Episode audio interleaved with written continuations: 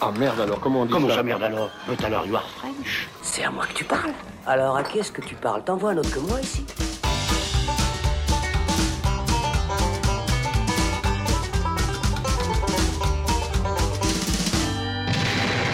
Bonjour à tous, c'est Robin et bienvenue dans le Saloon où il sera question aujourd'hui de 1917, le nouveau film de Sam Mendes, le réalisateur à qui on doit déjà notamment American Beauty, Les Sentiers de la Perdition ou encore les deux derniers James Bond, Skyfall et Spectre.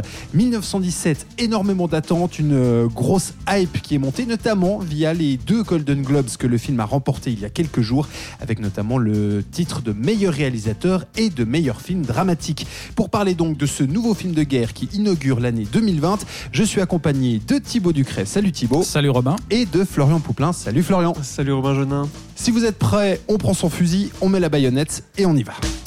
Oh, tu sais, quand les types de 130 kilos disent certaines choses, ceux de 60 kilos les écoutent. 6 avril 1917, le front ouest de la Première Guerre mondiale. Nous allons suivre deux jeunes soldats britanniques chargés d'une mission très difficile qui devrait du moins se dérouler sur une journée. Ils doivent en effet traverser à deux les lignes ennemies allemandes pour délivrer un message qui doit sauver près de 1600 soldats britanniques, parmi lesquels se trouve notamment le frère d'un des deux protagonistes. C'est donc un film présenté comme un long plan séquence, en faux plan séquence hein, pour être exact, à la manière d'un Birdman par exemple. Mais en tout cas, on est pleinement plongé dans l'horreur de la guerre avec ce film 1917. Euh, Florian, on a rapidement discuté lorsque tu es sorti de la salle. Tu parlais euh, pratiquement euh, d'un stress post-traumatique que tu avais que tu avais ressenti durant durant le film, ce donc 1917. Oui, alors je pense que déjà c'est dû à la très très bonne qualité, très bonne facture du film, mais aussi au fait que je n'ai pas connu la hype en fait de ce film. Je n'avais que vu la bande-annonce quelques jours avant, euh, mais j'étais absolument pas donc au courant que c'était un plan séquence. Donc, tu ne consultes donc pas Internet Non, ou alors, mais je je l'ai même pas fait exprès. Ce de manière intelligente. Ce truc m'est un peu tombé dessus comme ça.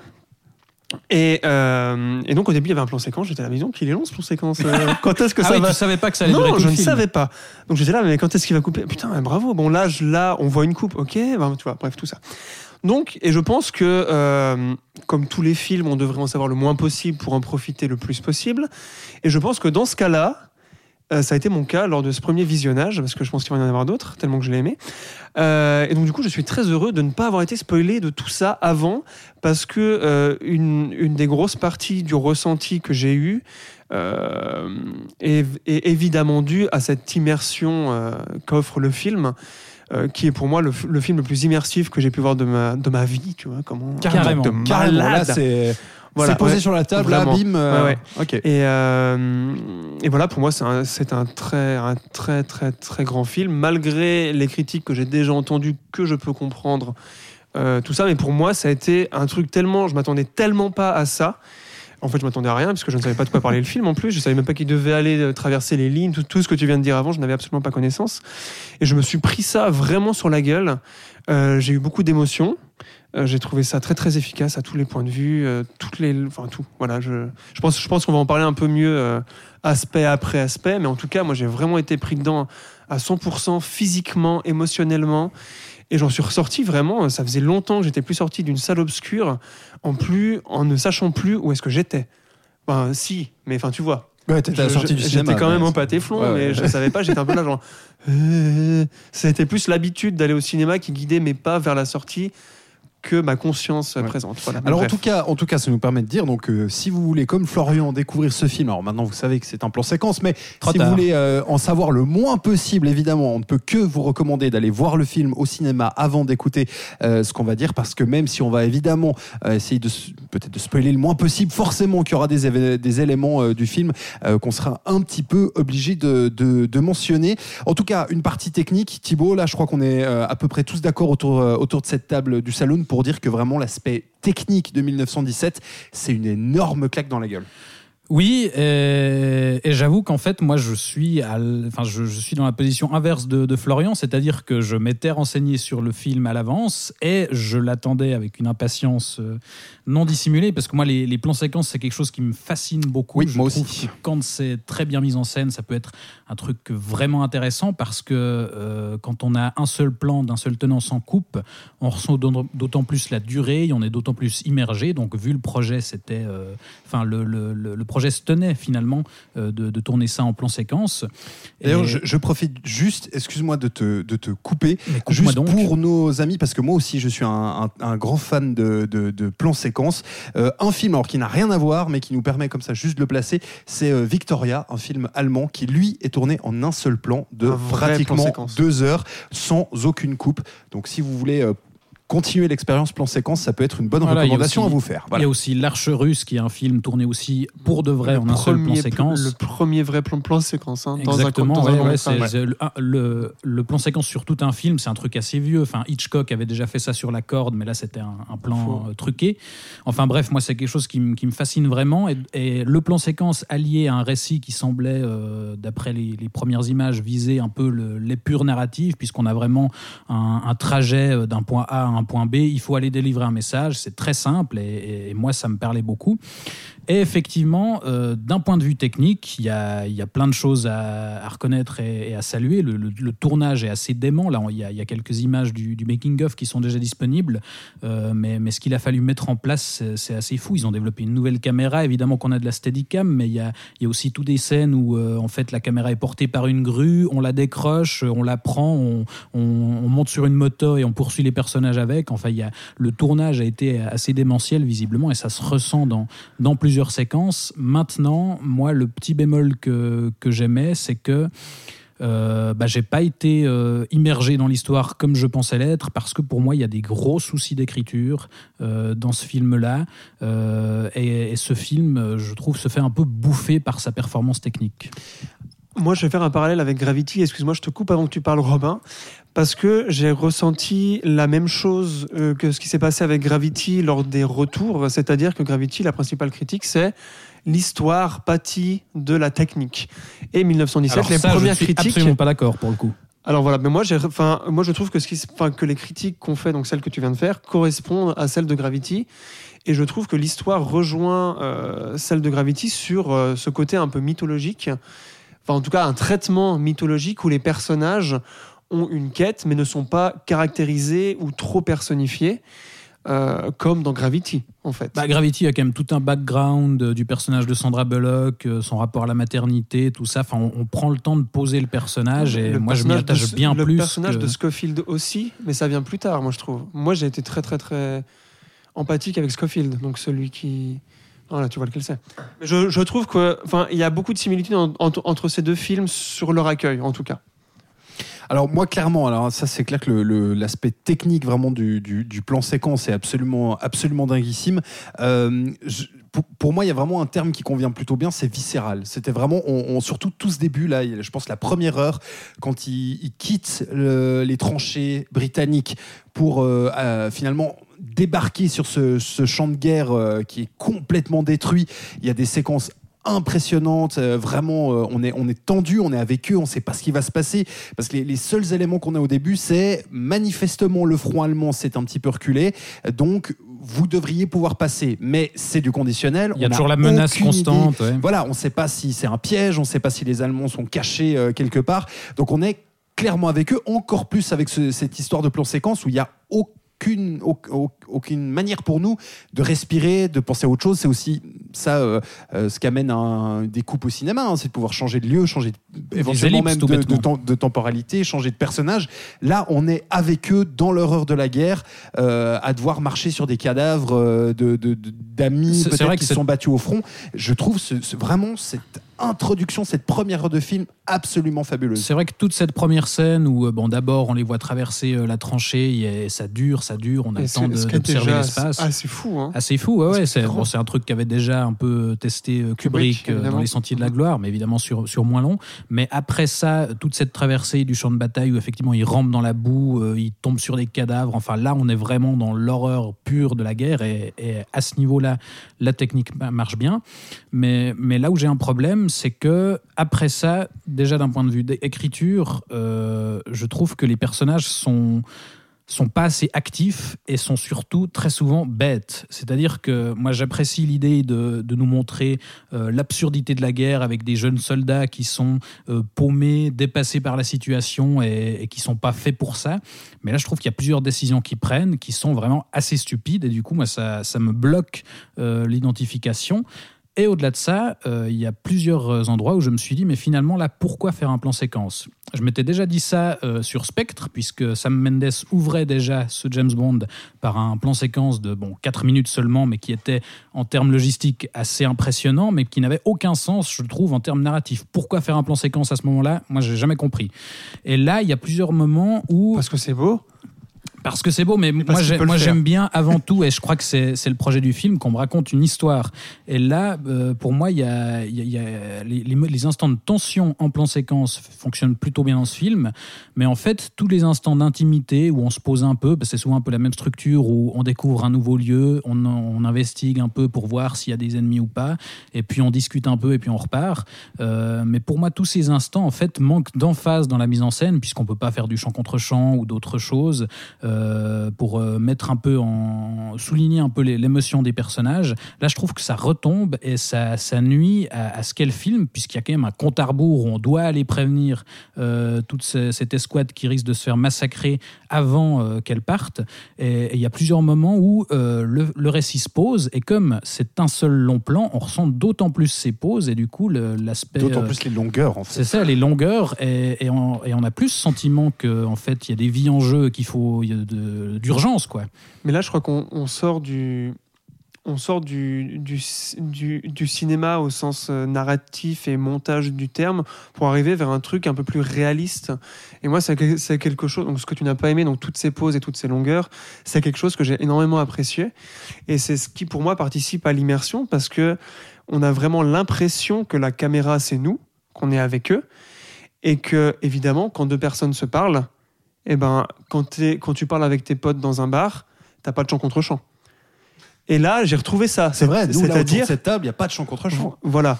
Enfin, tu vois, t'as qu'un point de vue. Et je trouve que le plan séquence fonctionne très bien pour ça, même dans les moments les plus calmes, même surtout dans les moments les plus calmes, euh, où c'est là que j'ai trouvé la vraie valeur du film, où il y avait vraiment un parti pris de ce qu'il voulait montrer de cette histoire.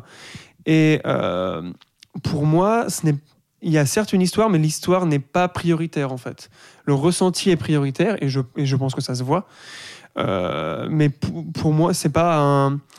Enfin voilà, il a voulu faire un plan séquence de deux heures, je suis persuadé, parce qu'il voulait le faire, parce qu'il adore ça, et qu'il a voulu se mettre un challenge de malade mental. Euh, voilà. Et, mais aussi parce L'idée que. aussi derrière, c'était de rendre hommage à son grand-père qui a combattu pendant la Première Guerre et qui lui a Oui, mais il n'était pas obligé de faire un plan d'histoires et- séquence pour rendre Non, hommage à alors son grand-père. effectivement. Mais, mais c'est vrai que ça lui donne une validité en tout Mais cas, sur et le ça papier, le défi, enfin le, le parti pris technique est en adéquation avec ce qu'il veut raconter. C'est- Oui, c'est vrai. Ça- pour moi, ça marche pas, mais euh, au départ, il y, avait une idée. Mais, mais, mais pour faire la comparaison, par exemple, avec Birdman, Mhm. parce que le, le truc du plan séquence, je trouve aussi, c'est que ça, ça, quand euh, l'action est un peu posée, c'est que ça crée un espèce de- d'effet de, de suspension, de flottement, où tout d'un coup, on, est posé et, on fixe les personnages comme ça. Et, ça se prête beaucoup plus à ce que racontait Birdman, par exemple, parce qu'on suivait un personnage dans, dans toute une réflexion et qui, justement, euh, se cherchait lui-même tout ça. Là, on n'est pas là, pour moi, vraiment. On est dans un, dans un film qui doit, qui, où on doit avoir un sentiment de, de stress, d'urgence, de rapidité. Et, et le plan séquence annule ça euh, sur la longueur, je trouve.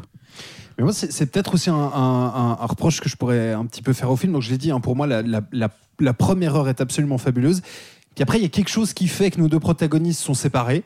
Et euh, où finalement, là où pendant toute la première heure, il y avait une sorte de, discussion entre eux, il y avait, même s'ils n'étaient pas forcément, euh, comment dire, détaillés en termes de background, il y avait quand même un aspect de, discussion, un, aspect où bah, voilà, ils essayaient de, aussi de, se motiver euh, parmi, euh, voilà, bon, ok, on doit, on doit marcher sur ces cadavres, mais vas-y, on va y arriver, on va aller sauver nos potes, etc. etc. Et je trouve que finalement, même si on n'avait pas grand chose à se mettre sous la dent en termes de caractérisation des personnages, ça marchait plutôt bien parce qu'il y avait ce côté fraternité, entraide, on, on- va aller, on va se tirer les deux jusqu'au bout pour aller faire notre mission.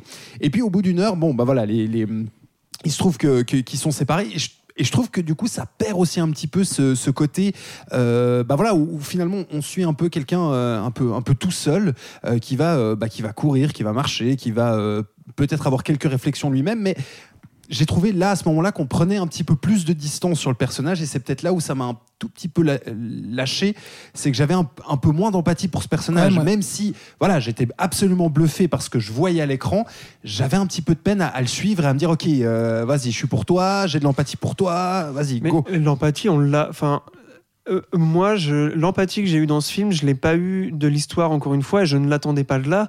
Et euh, quand il se retrouve seul, moi, je trouve ça encore plus terrifiant. J'étais encore plus euh, traumatisé entre guillemets par ce qui se passait, parce qu'il était seul au milieu de la guerre. Et euh, on le sait, on le sait assez. Il y a eu assez de films sur les guerres pour savoir que n'importe qui dans une guerre tu as de l'empathie pour lui parce qu'il peut mourir à n'importe quel instant, parce qu'il a 18 ans, parce qu'il sait presque pas, il, il a pas mangé depuis deux jours. Euh, ça se voit sur sa tête qu'il est au bout de sa vie, mais qui, qui se raccroche à cette mission. Enfin, pour moi, l'empathie, elle est, elle est dans le dans le contexte du film, et pas dans Ouais, les ouais. personnages. J'ai pas eu besoin que les personnages soient écrits. Après, c'est peut-être personnel, hein, en l'occurrence. Mais là en l'occurrence je pense que pour Thibaut et moi c'est personnel aussi, c'est-à-dire que Voilà, peut-être ça. peut-être Bah, évidemment, le, le sentiment d'immersion et l'identification au personnage, c'est toujours profondément personnel, Oui, c'est clair. Mais, Ouais. mais c'est intéressant que tu, tu mentionnais, Robin, euh, euh, justement cet événement qui fait qu'ils ils sont séparés au, au bout d'une heure, que je trouve assez couillu dans l'idée. Moi, Moi je m'attendais pas à ça, c'était une belle surprise. Mais la façon dont ça se déroule, ce qui amène à cet événement, je trouve que c'est justement un des choix que font les personnages qui est profondément crétin. Et moi, c'est à partir de là où j'ai eu un peu de peine à. Ouais, mais ils sont jeunes, ils sont dans une guerre, ils sont traumatisés depuis, je sais pas, six mois, un an qu'ils sont là. Enfin, euh, de, on peut, moi, je, je, je trouve que ce serait très fort avec ce film, c'est que on montre aussi un peu la psyché et le- l'état dans lequel ils sont en fait, et ce ne sont pas des personnages de cinéma. Et je trouve que ça, ça Ouais. marche très très très très bien. Ouais. Parce que là, tout ce que tout ce que j'ai entendu comme critique et ce que j'entends là aussi, c'est qu'on attend d'avoir un attachement pour ces personnages, qui soient écrits, qui soient développés. Et là, je reviens à ce que je disais sur le réalisme que Mendes a voulu faire, et je trouve que ça fonctionne. Euh, même si c'est un film très cinématographique techniquement, je trouve que dans son approche et dans son angle psychologique, il ne l'est pas du tout. Il est beaucoup plus réaliste. Et ça rejoint aussi ce que son grand-père devait lui raconter, qu'il y avait des moments où bah, il faisait des grosses conneries, ils étaient cons, euh, et que ben quelqu'un, euh, voilà, que, enfin, que à la guerre, tu voilà, il Ouais, non, faut pas je- faire un pas de travers. alors- alors, je demandais pas forcément d'avoir, euh, d'autant plus si c'était un, un plan séquence, d'avoir un, un- un flashback de, de 40 minutes pour, euh, pour expliquer oui, non mais d'où bien venait ce sûr. type-là. Mais tu vois, je prends un, un seul exemple euh, qui, qui c'est que tu dois attendre genre les 5 dernières minutes du film pour savoir son nom. Parce qu'on n'en a pas besoin de son nom. Oui, non, mais tu, tu vois, dans, dans- dans- simplement dans l'identification du personnage, tu n'as même pas de nom. C'est un type qui se balade. Puis, ok, certes, c'est l'horreur de la guerre. Certes, on est parfaitement d'accord là-dessus. Et peut-être que, euh, voilà, Thibaut et moi, on, on est peut-être, on a quelques petites réserves par Vous rapport à ça. rien. Mais ça reste, et je le dis, c'est vraiment un excellent film Ah oui, où j'ai passé vraiment un très grand moment de cinéma et ça m'a ça m'a foutu ma petite claque. Mais c'est vrai que je, je je suis pas sorti en disant oh là là c'est le chef d'œuvre de l'année. Pour moi c'est bon. Là euh, 2020 euh, 2020 Mais c'est fini. J'ai pas dit ça non plus. hein. Ouais, ouais. Mais moi, ce que ce Le que film le plus immersif que j'ai jamais vu. Non, on a oui. eu ça en début d'émission, il me semble. Oui, oui, oui. non mais oui, parce que bah oui. Mais euh, et c'est d'ailleurs ce que je voulais rappeler là, parce que t'en parles, c'est que euh, aussi moi c'est le, c'est un film qui me qui me montre que le cinéma peut faire ça. Et c'est Ouais, une sensation que j'ai eue euh, pendant tout le long du film, c'était que je me disais mais qu'est-ce qui va pouvoir se passer après? Euh, parce qu'au tout début du film, tu dis quand ils arrivent dans le No Man's Land, c'est déjà super intense. T'es là, t'as des chevaux morts, t'as des barbelés, t'as des mecs empalés. Ils peuvent se faire tuer à n'importe quel instant. Euh, et ça continue et c'est crescendo pendant deux heures. Et, euh, et ça faisait très longtemps que j'avais pas vu un film investir autant les outils et le langage cinématographique pour te faire vivre un truc que tu ne pourrais vivre nulle part ailleurs.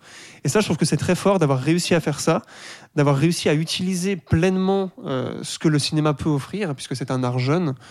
Euh, surtout dans le, dans le marasme ambiant de toutes les merdes qu'on voit habituellement, c'est d'autant plus fort. Oui, non, alors Je t'en mais, mais effectivement, même moi qui suis euh, assez, enfin qui ai pas mal de réserves sur le film pour dire quand même quelque chose de positif, c'est que euh, je suis déçu au niveau de, de la narration, de, de, de ce que ça raconte, mais c'est clair que euh, il y a euh, au niveau technique, et il y a, je pense à une scène en particulier qui est euh, une scène où euh, le, un des personnages traverse de nuit euh, les ruines euh, d'un village. Et Incroyable. où là, on a en fait euh, tous les artisans qui sont euh, derrière ce film, qui sont mais, mais au top. quoi. On a euh, le chef opérateur Roger Dickens, le, le fameux. le fameux, donc le, le chef op attitré des, des Cohen, qui, qui nous livre une lumière assez folle. Il y a le compositeur Thomas Newman, qui est un, qui est un fidèle de, de Sam Mendes maintenant, qui fait péter les violons. Et, et d'ailleurs, je trouve que sa musique se prête assez bien au film parce qu'il a une composition assez atmosphérique, comme ça, qui, qui favorise justement l'immersion. et beaucoup de la tension passe par la musique, je trouve aussi. Exactement, ouais. Et, et je trouve qu'il fournit un travail assez formidable. Et justement, cette scène de traversée des ruines, il y a, il y a des jeux de lumière, il y a,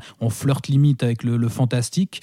Là, même moi, si j'étais plus tellement impliqué, euh, je me suis quand même pris une claque visuelle en tout cas. ouais. Donc, donc c'est clair ça que. joue en fait avec les juste, juste pour qu'on comprenne donc c'est effectivement des ruines d'une ville euh, de nuit et puis il joue avec les contrastes des, des fusées de détresse notamment euh, qui sont envoyées Ou c'est les Allemands qui envoient ça pour éclairrer la ville parce qu'ils savent qu'il y a quelqu'un et ils essayent de le oui retrouver. voilà alors Il y a alors un jeu lumière. ouais c'est ça mais disons et ça que fait des ombres mouvantes. Ouais, ça c'est fou ça c'est fou ouais, clairement Et, d'a- et fait- on connaît pas le nom des gens qui font les décors, mais moi, ce qui m'a le plus impressionné euh, en dehors de la mise en scène, c'est les décors et, et- et tout ce qui est accessoire. Je, je veux dire, vu que vu que t'as aucun angle mort, puisque la caméra tourne, enfin doit doit ou peut couvrir beaucoup, énormément d'angles. et d'ailleurs elle Mais tourne les beaucoup hein, elle tourne beaucoup la caméra ouais. Mais le boulot que ça a dû être, Ah, j'imaginais. enfin, et c'est tellement précis, il y a tellement de détails. Enfin, moi, j'ai vraiment été aussi impressionné par ça, Ouais. par le réalisme, ouais, encore une fois, j'en parle encore.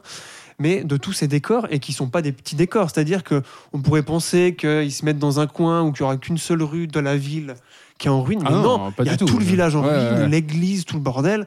Après, il va en sous-sol, c'est pareil. Enfin, je trouvais ça hallucinant, vraiment, euh, de, de réalisme et de, et de détails. Enfin, waouh, waouh, waouh. Amazing. Non, non, alors c'est vrai que techniquement, ça, je crois qu'on on l'a déjà, déjà dit, mais vraiment techniquement, c'est c'est absolument euh, euh, maîtrisé de, de, de- de bout en bout. Et je pense que vraiment son, son, son Golden Globes de, de meilleur réalisateur, pour le coup, n'est pas du tout usurpé. euh, et il a fait vraiment un Et travail. puis son futur Oscar du meilleur réalisateur, je pense, parce que ouais, ça, c'est pas, c'est ils pas vont pas le filer à Todd Phillips quand même, je pense. Mais voilà, même si évidemment Sam Mendes n'est largement pas tout seul sur le film, et comme euh, Thibault l'a l'a bien dit, il faut aussi euh, féliciter l'ensemble de, de l'équipe technique qui a fait vraiment un, travail euh, absolument incroyable. D'autant plus que quand on disait cette caméra qui tourne, qui virevole, qui, tourne autour des personnages, etc., on se doute aussi que toute l'infrastructure technique, c'est-à-dire que je pense que vous avez tous déjà vu des images de, tournage où bah, finalement euh, euh, il y, a, trois murs et puis sur le quatrième mur euh, il y, a, toute la, partie technique, il y a le réalisateur qui est sur le plateau qui peut donner ses instructions.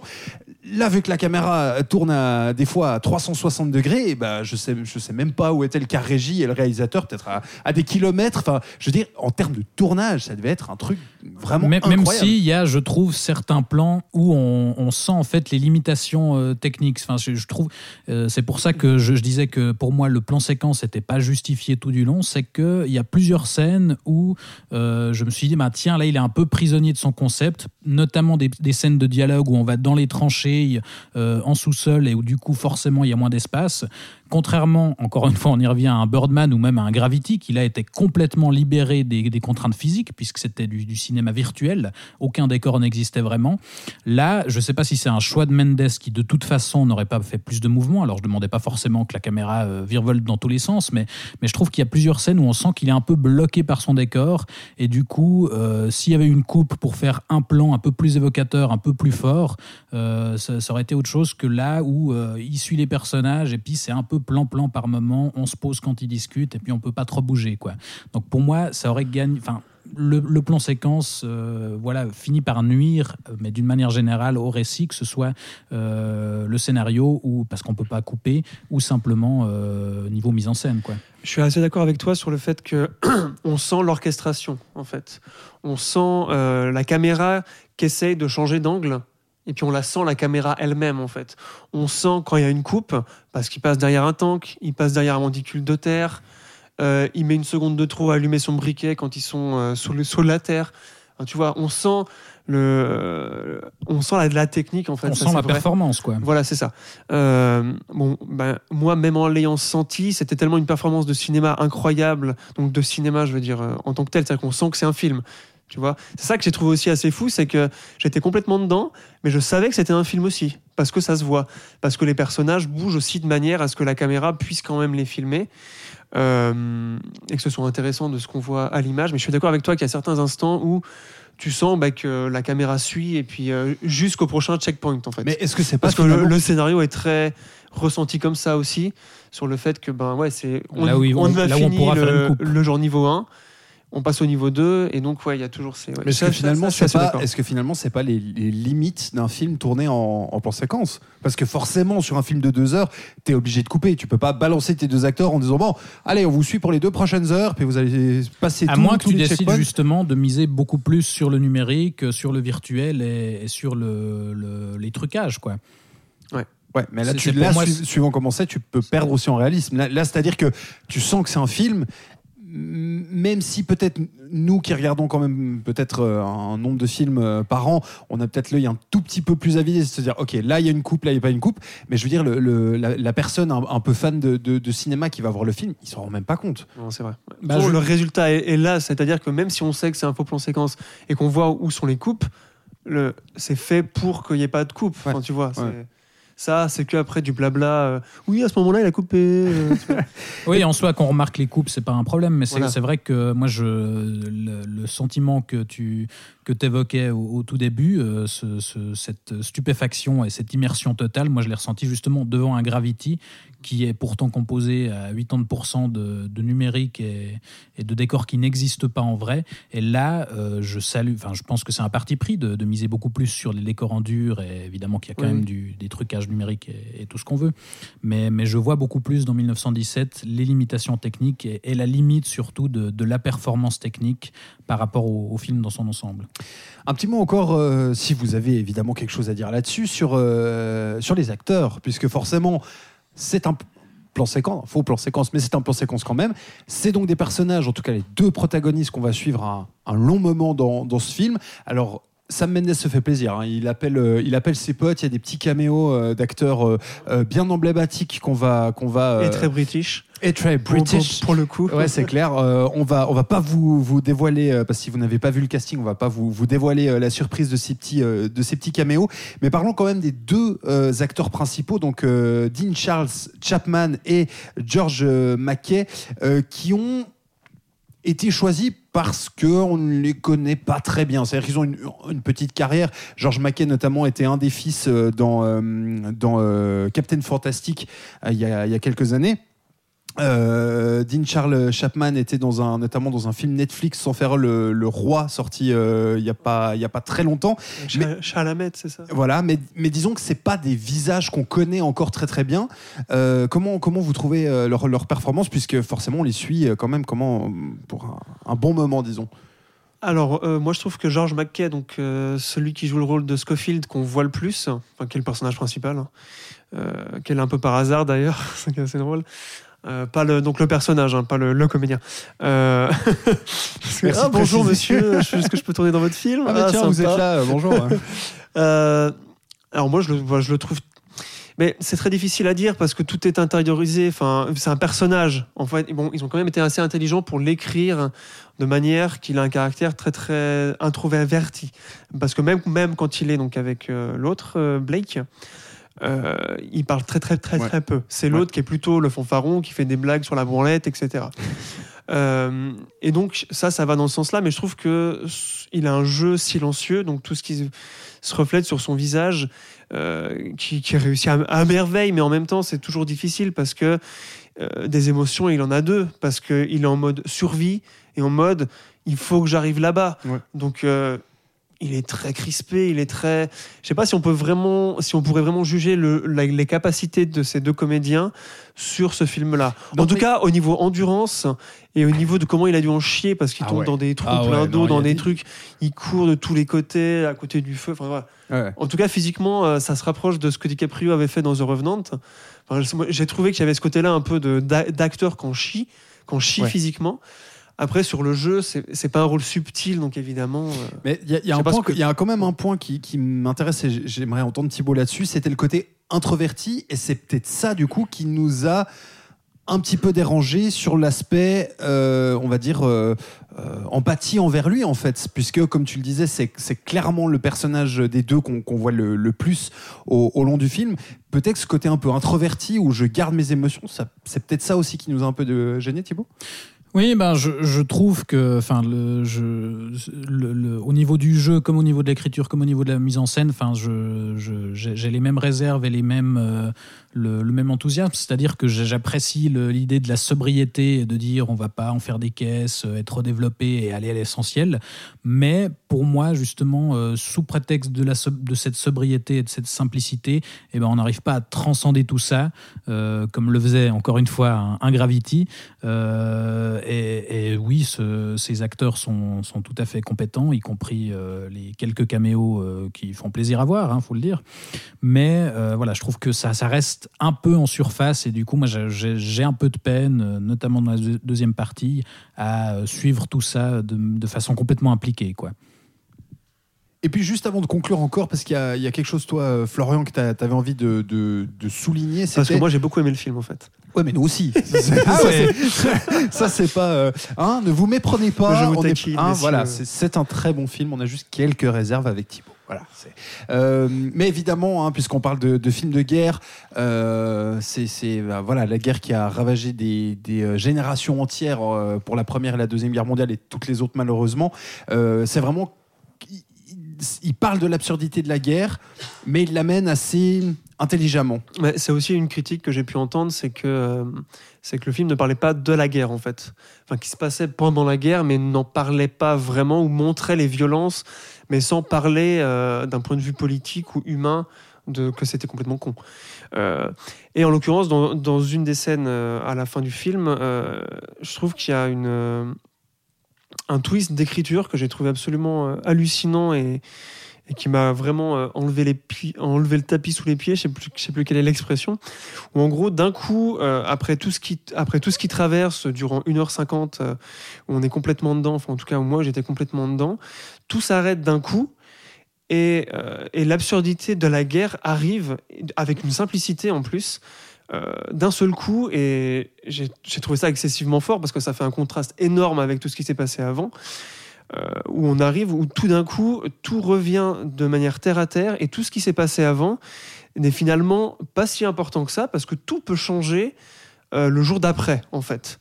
Et les, les vies de milliers et des milliers de, de- de soldats peuvent être décidées euh, dans un claquement de doigts.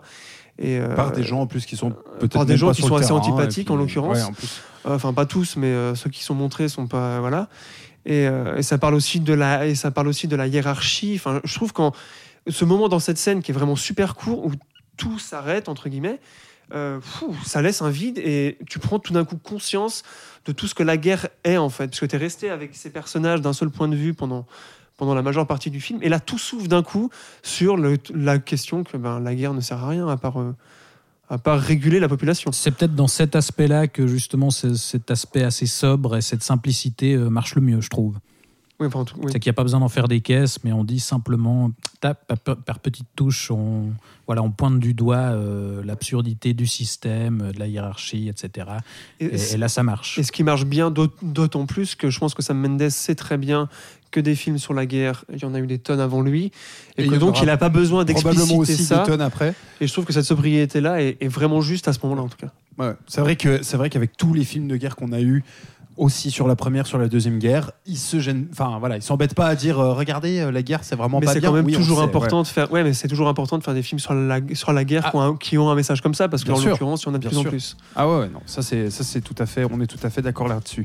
Euh, voilà, donc effectivement, vous l'aurez compris, même si peut-être Thibaut et moi on a quelques réserves sur le film, ça reste vraiment une, euh, un gros gros film de ce début d'année, une grosse réussite. Et je tiens d'ailleurs à vous le dire, si euh, 1917 vous intéresse, courez le voir au cinéma. Oui. C'est vraiment un film, je pense, qui doit être découvert en salle dans des bonnes conditions.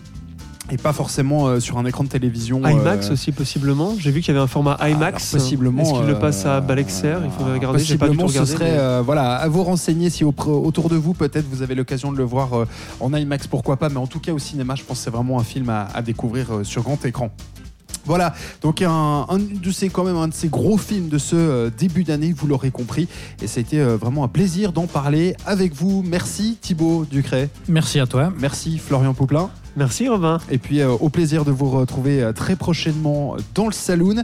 Vous savez vous euh, de votre côté que vous pouvez retrouver évidemment tous nos épisodes sur les différentes plateformes de streaming, notamment Spotify, Apple Podcast et SoundCloud et évidemment d'autres. On se retrouve très vite pour un nouvel épisode du saloon. D'ici là, portez-vous bien. Ciao ciao.